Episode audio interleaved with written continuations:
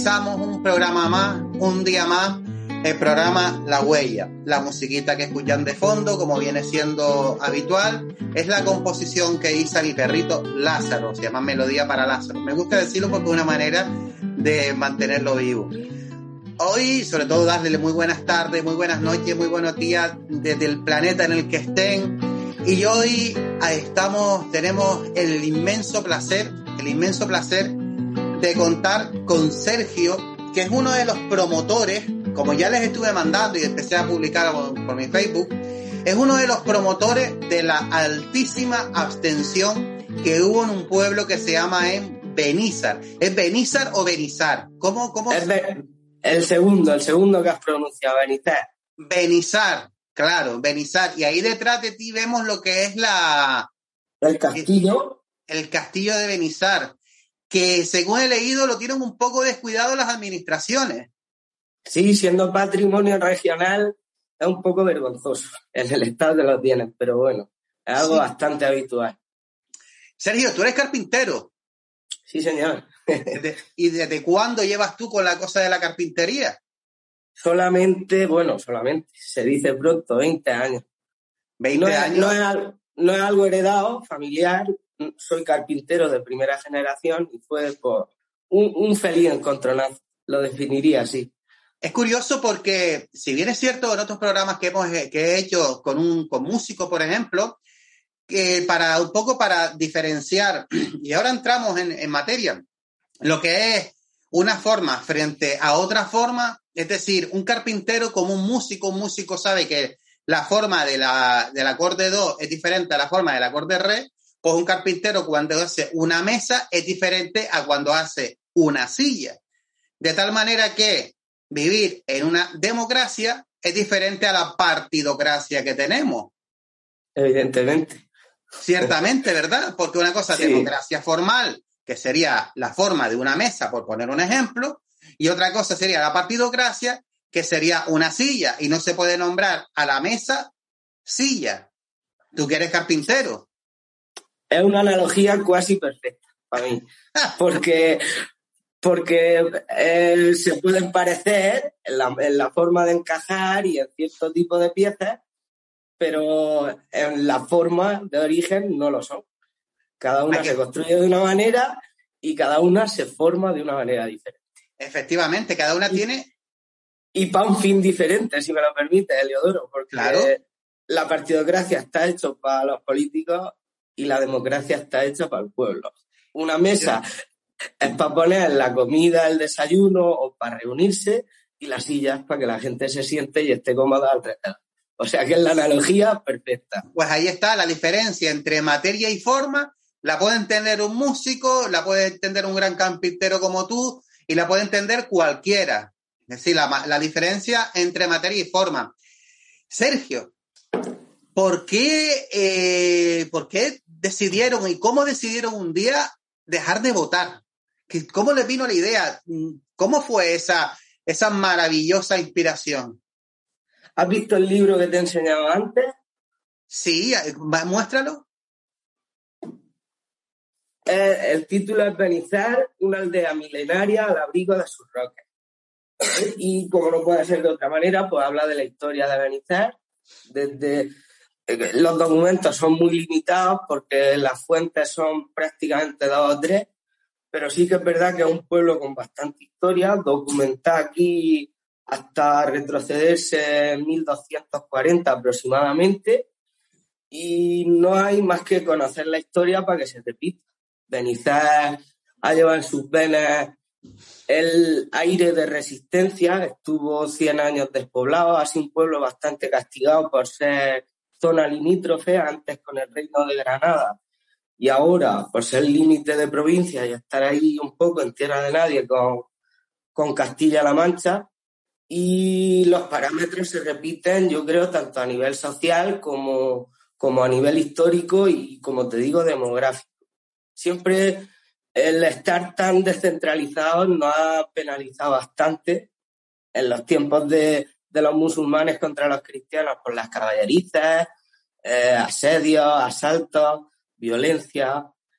Y en la Edad Media hubo una revuelta importante en la que los campesinos, hartos de, la subida de los diezmos, se rebelan contra el comendador y llegan a acorralarlo y a sacarlo de su casa para exigirle que, los deje vivir, que los deje disfrutar de, la cosecha que tanto les cuesta recoger, porque las tercias eran desmesuradas. Eso es extrapolable perfectamente al día de hoy en muchos aspectos de los que te he contado.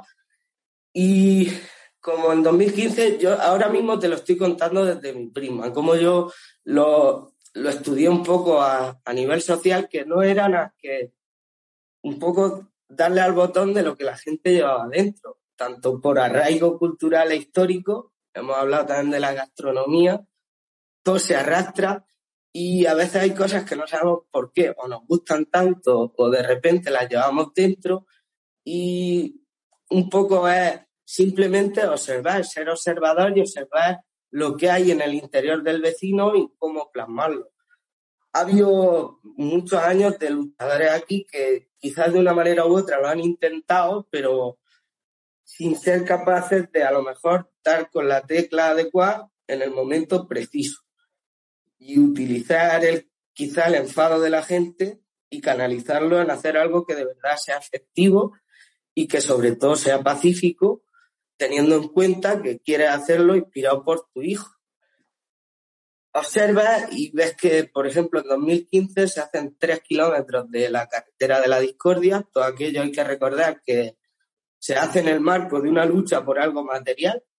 Aquí no teníamos ni, ni pajolera idea nadie de, de lo que estábamos haciendo. En realidad, lo comenté en el homenaje a don Antonio, aquí y en verdad éramos ignorantes de lo que estábamos haciendo, pero sí que yo por mi parte entendía que aquí había un patrón que se repetía tanto por parte de la sociedad, que también tiene su responsabilidad, y es que una y otra vez va a votarle a aquellos que no han dejado de mentirte durante 30 años, porque hay que poner a la gente en contexto que esta lucha es casi tan vieja como la partidocracia y que eh, se arrastra desde los años 92, donde la carretera ya tenía que estar hecha.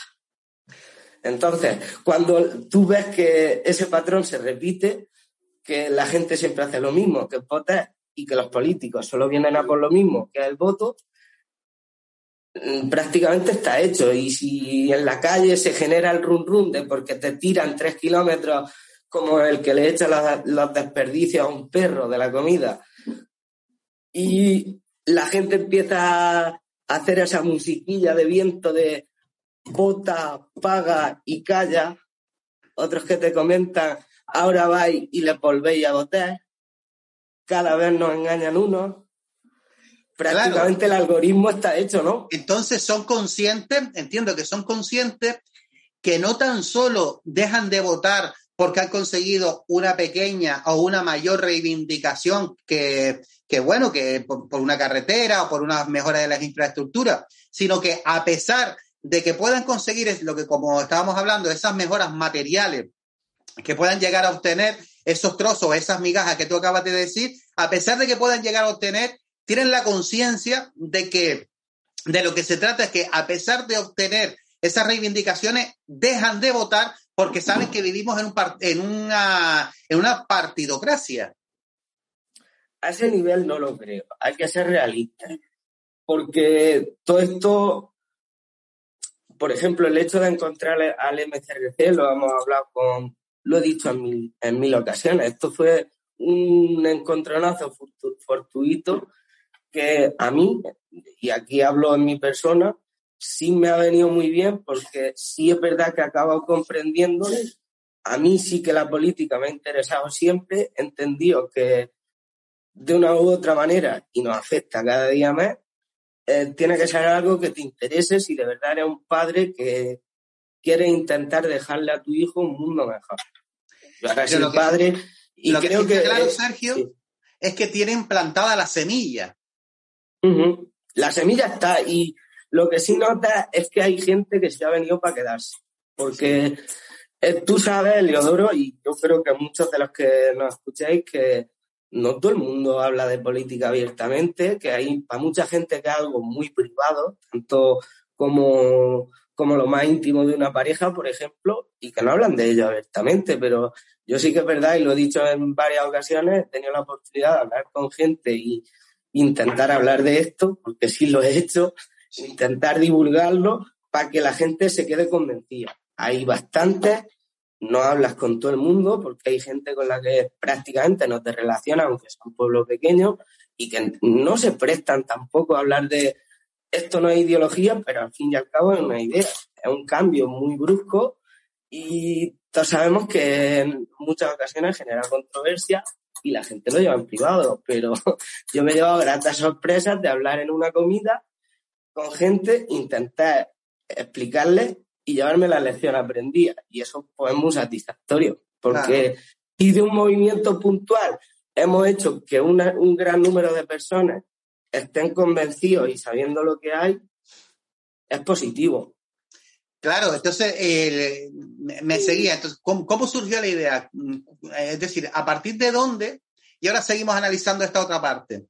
Como te interrumpí, ¿a partir de cuál, cuál fue el inicio, la mecha que prendió y decir, pues mira, ahora no le votamos, ahora no le vamos a votar? ¿Cómo, cómo gestionaron coger a al 98% de la población adulta mayor de 18 años eh, y decir, aunque sé que es un pueblo mayoritariamente de personas pues ya mayores, porque ha habido mucha, mucha emigración hacia otras localidades de España, sobre todo a la gente más joven, pero ¿cómo lograron encender la mecha y eh, confeccionar la infraestructura humana de reunirse y decir, pues gente, no vamos a ir a votar? Fácil. Eh, coger lo que yo te he dicho, análisis histórico, análisis reciente, idea, porque sí es verdad que Ana, yo siempre lo digo, luchadora incansable, se ha partido la cara y el pecho por, que el pueblo no se muera, básicamente. ¿Quién me dijiste? Ana, Ana Rosa Moreno. La habrá visto la gente en la prensa. Ah, vale. Ella no le gusta la política, ella es más bien de, de ámbito cultural, de que sean teatros, de que sean senderismo, le encanta el monte, pero la política no. Pero yo siempre digo que la arrolló el tren. Porque es como la mamá de dos, donde van a desembocar todos los problemas del pueblo. Oye, me pasa esto. Y Ana hace lo que puede, mueve Roma con Santiago. Y ahí la economía se sostiene en dos ejes fundamentales aquí. La gente que, que trabaja aquí, mayoritariamente, o trabajan la tierra, son agricultores, o tienen casas de turismo rural. Y para ambas, la carretera es fundamental. Sabiendo que no tenemos consultorio, que tenemos un PEA que no dispone de ambulancia, la carretera se hace fundamental. Y por eso el eje de la lucha parte de ahí. Los turistas ya empezaban a quejarse de que sí, el pueblo está muy bonito, muy precioso, tal, pero ausencias de médicos, infraestructuras para llegar al pueblo cada vez cuesta más y eso, todo eso son síntomas de alerta, claro, ¿vale? Entonces Ana hace una reunión para para la gente que teníamos negocios y nos dice, tenemos un problema serio. O hacemos algo al respecto intentamos luchar de verdad con, una, con uñas y dientes o vamos abocados a cada vez perder más población, cada vez perder más turistas, los, tractores, la maquinaria para trabajar la tierra, los problemas cada vez mayores, pues pasar por ellos. Y ahí es donde se hacen varias propuestas. Y yo con esa idea en la cabeza la propuse y la gente a lo primero dudó por el número de votantes que éramos, de, de lectores, que, éramos pocos y que no íbamos a hacer ningún ruido, que eso no iba a ser efectivo y yo les dije que creía que sí, que creía que seguro que a nivel regional se iba a liar y bastante gordo, que luego se nos fue de las manos. Pero oye, después de debatirlo un rato y de decir, porque entonces estaban los chalecos amarillos con violencia en Francia, los independentistas pegando fuego a Barcelona y hubo propuestas, como te digo, muy locas, de hasta meter un topo, pero que la gente lo decía en serio. Le metemos la trajilla a la carretera, entramos por lo malo y salimos por lo bueno. Otros de poner tractores en medio de la carretera y tenemos dos opciones. O nos hinchamos a palos y yo por mi hijo sé que hincharse a palos nos hinchamos y ya veréis cómo salimos en la tele porque al final problema que no se ve es problema que no existe y lo primero es hacerlo visible, porque si no nadie se hubiera enterado y no se hubiera liado todo esto. Dije, yo creo que hay una mejor que tenemos en una mano el voto en unos meses y en la otra el teléfono móvil que nos puede hacer decir por qué no votamos. Las dos tienen que ir de la mano. Yo creo que no votar y quedarte en tu casa es no hacer nada. Es un día de vacaciones. Ya está, sin mes. Ahora, si nos partimos el culo en, avisar de que no vamos a votar y del por qué, igual el problema se acaba haciendo visible. La gente salió ahí con la idea ya, digamos que la gente la fue difundiendo, haciendo la cata, como yo digo, en los bares y demás. Y todo eso, mm, creo recordar que un par de semanas después se hace la propuesta formal en la Asamblea General. Coincidió, no sé por qué algoritmo, que era un fin de semana que encima de todo venía bastante gente de fuera. Y hay mucha gente que, que tiene viviendas, que están incluso empadronados aquí, pero que viven fuera, viven en Murcia o trabajan fuera o lo que sea. Una asamblea impresionante con, con una aceptación y una, y una acogida brutal, son un montón de gente, se propone, ya había gente que lo había hecho suyo y ya lo proponía antes, que tú. Decían, lo que hay que hacer es no votarle. No votarle porque solo se acuerdan de nosotros para que les votemos. Y después si te he visto no me acuerdo. Ahí se adopta por mayoría y ya después de hacerlo en Asamblea General, entonces cuando se le transmite a los medios de comunicación que se habían hecho eco de, de ciertas noticias de pequeño alcance, de algún senderismo que se hacía, pero claro, al ser una cosa tan llamativa y que no se había hecho nunca, por lo menos de manera pública, y sabemos que ya estáis vosotros, nosotros nos enteramos después, por lo que ahora si quieres te puedo contar. Sí, ahora hablamos de Vicente Carreño, sí, sí. sí, pero, pero claro, eh, cuando aquello salta y la mecha empieza a correr tan rápido, pues fue alucinante, la verdad. Pero sobre todo por eso, porque la gente lo asumió como propio, no por seguir una idea como un dogma o una doctrina es que la gente lo sentía, lo llevaba adentro, quizá como aquellos campesinos que se fijaban por los tiempos. Sí, y además es que según he estado leyendo, la, armaron, la armaron tan gorda que hubo muchos medios de comunicación, muchos medios de comunicación en el día de las votaciones y además eh, hubo una repercusión nacional hubo una repercusión absolutamente nacional, es decir, he estado mirando en, varios medios, eh, buscando Benissa, la extensión, lo estuve buscando por Google, y, y, vamos, fue una noticia, hubo una verdadera conmoción. Euronews lo tradujo a siete idiomas.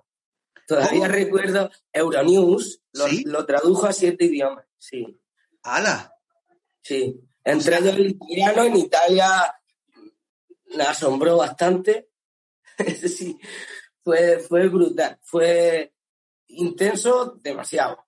Y, también fue un máster de, cómo la prensa es capaz de tergiversar un problema, te enseña a anticiparte a ese tipo de juegos sucios, porque a lo primero todo es muy llamativo, tal lo, lo, intentan usar, ahora analizándolo con el tiempo a posteriori, ves cómo, cómo ha sido el transcurso de todo. Primero, le llama mucho la atención, le, resulta incluso gracioso, ¿vale? Y después todo va mutando a otra cosa bastante más de intentar ridiculizarte, te ponen el pinganillo con los tertulianos en la mesa, tú no te enteras de lo que dicen, cuando ya has comprendido un poco por la ayuda de terceros a qué a lo que estás jugando y la importancia que tiene, y ves cómo te intentan acorralar y tergiversarte y convertirlo todo en algo feo y es complicado. ¿Qué tipo de tergiversación? ¿A qué te refieres en concreto? ¿Qué es lo que sucedió? Pues pasa que lo que te he dicho, el transcurso de las cosas, lo primero todo es muy, todo es muy bonito, todo es muy respetable, todo es muy tal. Para los medios, eh, he de decir que las autoridades nos ayudan bastante a que no cometamos errores bastante, bastante fáciles de cometer. Por eso, quizás porque al final es una lucha respetable, por eso, porque ni ha insultado a nadie, ni le has dicho nada malo a nadie, ni ha hecho nada malo, no ha hecho ningún tipo de destrozo. Y claro, pues cuando las autoridades están viendo que en otros sitios las cosas se hacen de otra manera, dicen, no, es que queremos que esto salga bien. Y te ayudan. Luego está la otra parte, la, de, la del estamento político y mediático.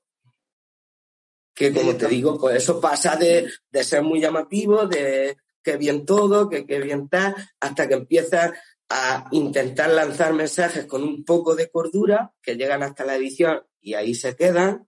Con, en postproducción me han dicho que el mensaje de Sergio no puede salir porque no le ataca a los de ahora, le ataca a todos por igual y cierto tipo de cosas.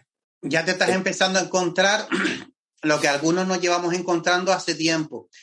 Sí. Así, de, quizá tú has tenido más relevancia que yo, pero aquí en Canarias yo he hecho entrevistas en diferentes medios de comunicación, tanto de radio como de televisión. La primera vez la curiosidad dice, ah, pues mira, te dejo hablar, una segunda ya un poquito menos, pero en muchos otros medios no ha habido ni segunda y en los otros medios no, ha habido tercera vez. Habido tercera, Sí, Ya cuando empiezo a decir lo que tú y yo ya empezamos a saber y tú eres posterior a mí, que en España no hay democracia porque no hay separación de poderes en origen que no hay representación del elector y que la justicia no es independiente, el Poder Judicial no es independiente del Poder Político, pues ya cuando empiezas a atacar las causas, el origen del régimen en el que vivimos, es cuando te dice, ojo y cuidado, porque hasta ahora de forma anecdótica te dejo hablar en Facebook, en las redes, por un pueblito, una pedanía, pero ya la pedanía, ojo y cuidado, que la pedanía está en el idioma.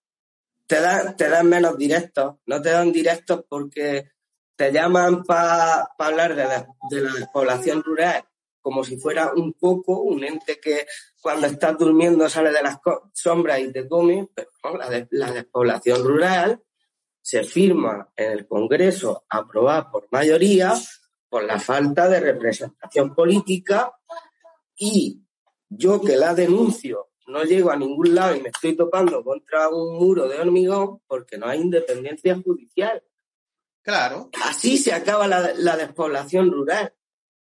Entonces, por eso habemos personas como yo que nos hemos hinchado de seguir refrendando y legitimando un, un régimen político que no nos es favorable porque carece de todos los mecanismos y todos los pilares fundamentales que tienen que tener para que la despoblación rural se acabe. No vayáis al medio, al, al, a la ideología contraria, al, al poder dominante en este momento, el gobierno, a preguntarle si esa medida es buena o le parece buena o no. Preguntárnosla a nosotros. Y yo te lo voy a contar. Claro, porque es que no se trata de que haya un amo que golpee más o menos fuerte o que trate en más o menos corto, sino de lo que se trata es de que tengamos nosotros, es decir, la nación, los connacionales, tengamos representantes de distritos elegidos de forma uninominal a los que podamos revocar, que velen por los intereses de cada uno de nuestros distritos y luego se pueda elegir a un presidente que ejecute, que, que sea el presidente de una república constitucional. Y ¿Sabes, lo que ha sentado cátedra, para mí en ese sentido? ¿El qué? La, la tesis de Vicente Carreño, la democracia a nivel municipal cuando, él me pasó, cuando él me pasó ese pedazo de obra maestra, yo dije, aquí está la Biblia. Ah, te, te, pasó, te pasó una tesis. Hombre, por supuesto. Ah, a mí no me ha pasado, yo es que lo voy a tirar de las orejas. De la que hablasteis vosotros, de la que hablasteis vosotros en la entrevista con él. Eso es. Eso para mí es una tesis doctoral de libro. Porque el, el, movimiento de ciudadanos hacia, la República Constitucional adaptado al municipalismo. Es, brillante, es perfecto. Votar por un lado al alcalde y por otro a los profesionales. Exacto. mira, cualquier persona que en el mundo rural no comprenda, que, que nos vea y no comprenda todavía por qué pasan cierto tipo de cosas, que se lea esa tesis o que se vaya a vídeos donde Vicente lo explica y comprenderá perfectamente por qué al final todo acaba naciendo de medidas políticas firmadas en mayoría en Madrid con gente que no conoce Aprovecha entonces la entrevista que le hicimos a Vicente Carreño y la tesis que te pasó para pasarlo entre los vecinos, para decírselo a los vecinos, para que empiecen a comprender uno de los fundamentos básicos de por qué no hay que votar, para que ese germen que se inició hace un año, año y poco, de ese altísimo índice de abstención, por lo menos o bien se mantenga o bien no disminuya y que la gente sea consciente de que no seguir votando, porque hay un fundamento importante de no votar que va más allá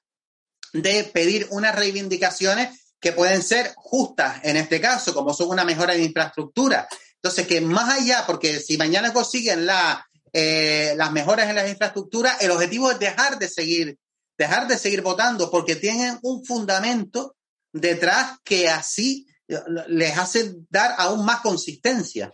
Y, y como él bien dice, es que aquí es donde más fácil. Por eso yo digo que este movimiento se va a hacer fuerte, no que creo que se vaya a hacer, yo voy más allá, se va a hacer fuerte en el medio rural. ¿Por qué? Porque como dice Vicente en su teoría, es que aquí los distritos ya están hechos. Tenemos distritos sanitarios, tenemos... ¿Por qué? Por ese agravio demográfico del que te hablaba antes, aquí los distritos son, eh, vamos, imprescindibles. Entonces, es fácilmente adaptable, es fácilmente ejemplificable y muy sencillo de coger problemas concretos y decir por qué. Entonces, ahí viene la otra parte, no sé cómo lo querías plantear tú, de cuando yo me encuentro con Vicente, con su, con su teoría de, de la democracia formal en los municipios y todo esto tan fácilmente explicado y tan fácilmente comprensible que es lo que me hace convencerme de todo, es decir, ahora sí he encontrado mi sitio y ahora sí he encontrado la respuesta a muchas de las cosas que antes no las tenía para mí. O sea, antes, la verdad. antes tenías la intuición, que es lo que nos ha pasado a muchos. Y luego te encontraste con Antonio García Trevijano. ¿Qué te sucedió cuando conociste la figura de, don Antonio García Trevijano? Enséñanos los libros que antes me enseñaste. Mira, los tengo firmados, muy chulo, porque sí, hubo aquí un homenaje. Este, a ver si se, si se ve con el reflejo. Este lo tengo firmado por Vicente. Este, de teoría eh, espérate, me enseñaste la firma, pero yo quiero ver la carátula primero. Mira, el hecho de la, la conciencia de España. El hecho nacional y conciencia de España, ¿vale? Ese es uno. Este es teoría pura de la democracia. Ajá me he dejado recomendar por Álvaro Bañón esta vez. Muy bien, muy bien. Sí, sí, hasta en el orden de lectura, para ir empapándomelo bien, me lo tendré que leer dos o tres veces. Este lo tengo firmado por Alberto Muñoz. Ajá. Me dejaron ahí su dedicatoria porque yo que sé, son personas muy cercanas a don Antonio. Eso es. Él ya no está y en el día de su homenaje yo me quería llevar un recuerdo. Y este es del gran Imaná. Ah, grande, eh, también lo entrevistamos. ¿Qué portada es? ¿Cuál es la portada de ese libro? La servidumbre voluntaria. Ah, eso es una maravilla, una maravilla. Bueno, todos los libros de Don Antonio son, son una maravilla. En la lectura de esos libros, eh, te has ido encontrando, pues, una, un bagaje intelectual que te va, que te va conformando más lo que es la, eh, la fortaleza del por qué no hay que votar y de la certeza del régimen en el que vivimos. Eh, vamos a empezar por el principio. Me has dicho que qué supuso encontrarme a don Antonio. Fue una hostia de realidad, pero de magnitudes antológicas.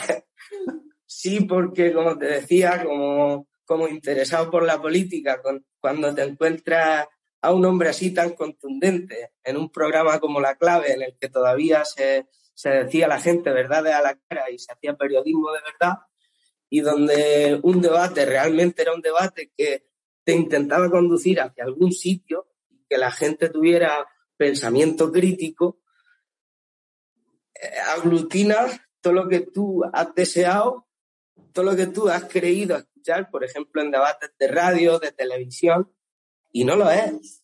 De repente es como si hubiera estado viendo toda la vida fútbol de tercera división, si me permitís la analogía, creyendo que era de nivel champion y de, y de repente te ves un Madrid-Bayern de la Champions de verdad, de semifinal importante. Yo me lo encontré ahí debatiendo con Anguita de manera muy apasionada y cuatro flashes, Dios mío, era esto. Es decir, y luego la capacidad de adaptación del lenguaje y del discurso en función a quien tiene delante y a quien se lo quiere transmitir. Porque es muy importante eso. Por ejemplo, en ventas siempre se dice que saber hablarle al cliente para que él entienda las cosas es muy importante. Y para mí don Antonio era eso. Él sabía que estaba en la tele, que tenía delante políticos de cierto nivel, pero él hablaba, por lo menos yo lo entendía así, para que el oyente que lo está escuchando entienda lo que le está rebatiendo y por dónde lo quiere llevar. O sea, perfecto, brillante, maravilloso, pero un show muy grande. Efectivamente, eh, don Antonio sabía adaptar el discurso a, la, a, la, audiencia y es muchas veces también lo que tratamos de hacer mucho. No puede, hay veces en los que no tan solo por las limitaciones personales e intelectuales que cada uno tiene, sino porque uno se enfrenta a una serie de personas, entonces uno tiene que ir adaptando el lenguaje de lo que quiere comunicar, ¿vale? En función de la audiencia en la que tenemos. Nosotros aquí en Canarias hemos hecho charlas, pues hemos hecho una serie de, de actividades muy interesantes y siempre lo hemos ido adaptando al, al, a las personas que han estado con nosotros. No es lo mismo explicarle, aunque hay veces no le voy a explicarle, te iba a decir, a un catedrático que a una persona de, que no tenga estudio. Pero ¿qué pasa? que a lo mejor el catedrático, perdona, a lo mejor el catedrático no tiene el sentido común que sí tiene la persona que no tiene estudio.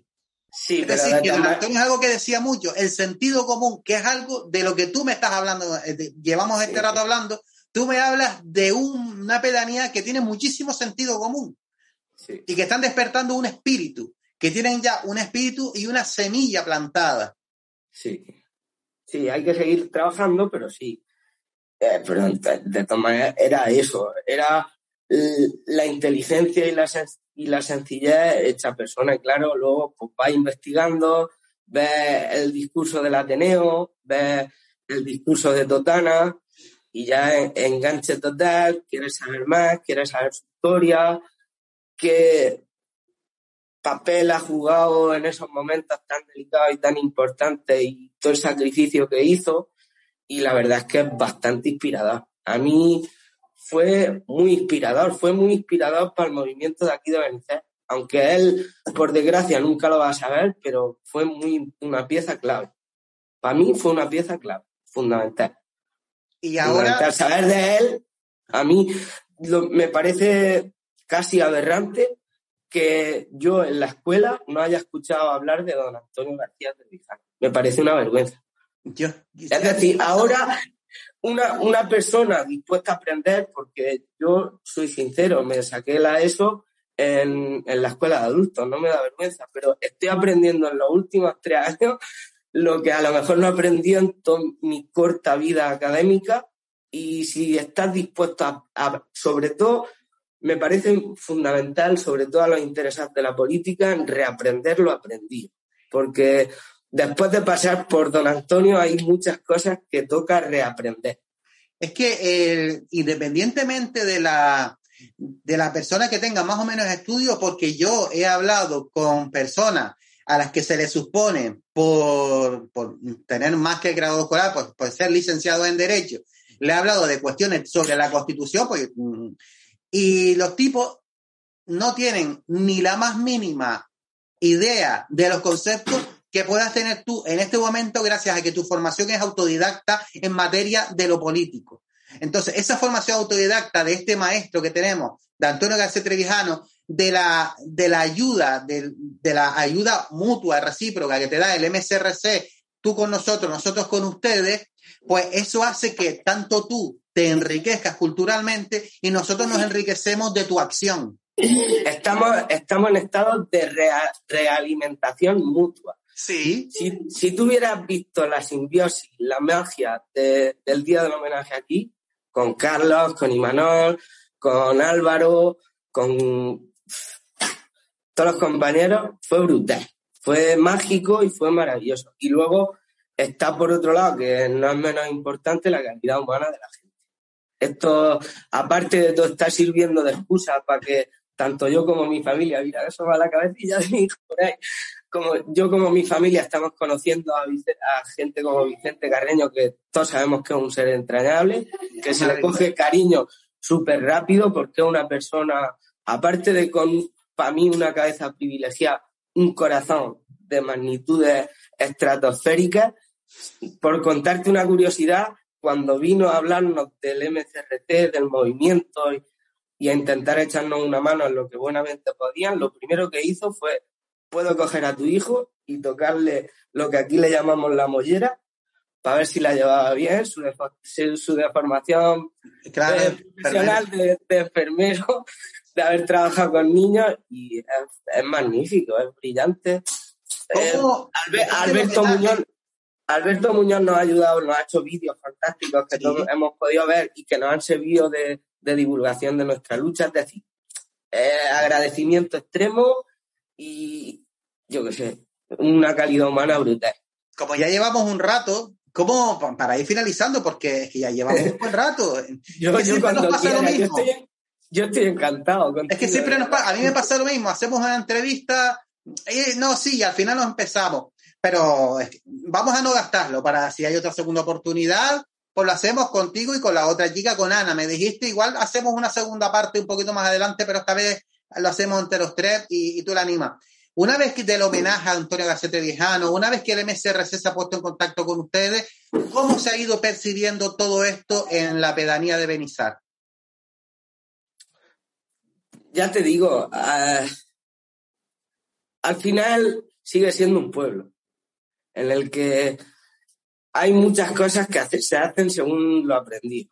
No hables de política, no te metas en cierto tipo de follones.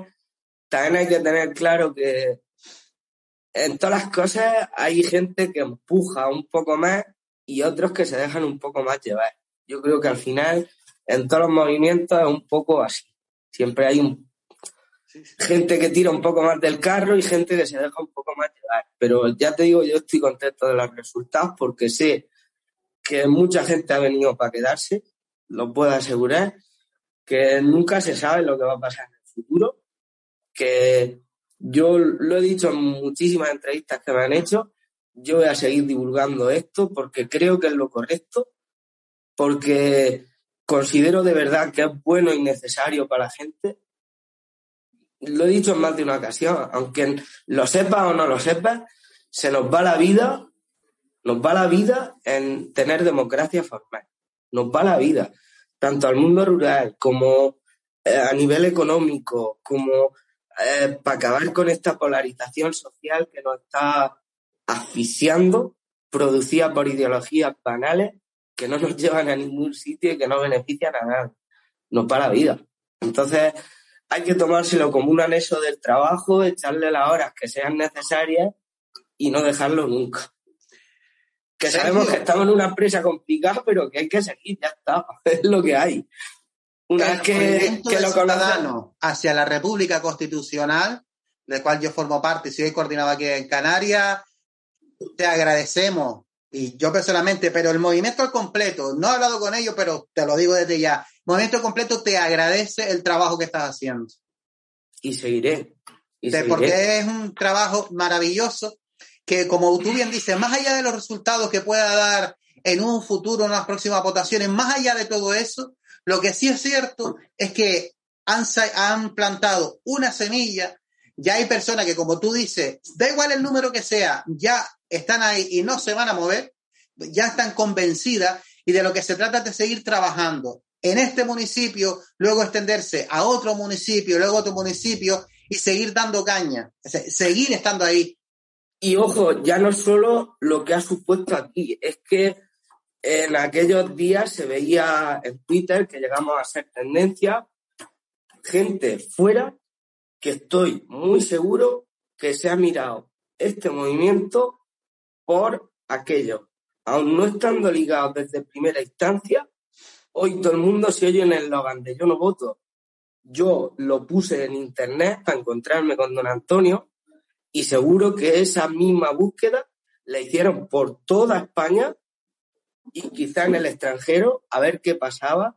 Y puede ser que muchos sean de los que hoy nos están ayudando en esta tarea titánica de la búsqueda de la, de la Es bastante probable, Sergio, y ojalá que más personas de otros municipios, no tan solo colindantes al de ustedes, a la pedanía, sino otros municipios y otros sitios de la región de España, empiecen a ponerse en contacto y les pidan a ustedes eh, consejo, información de cómo seguir gestionando las reuniones, la, los recursos para seguir dejando de votar.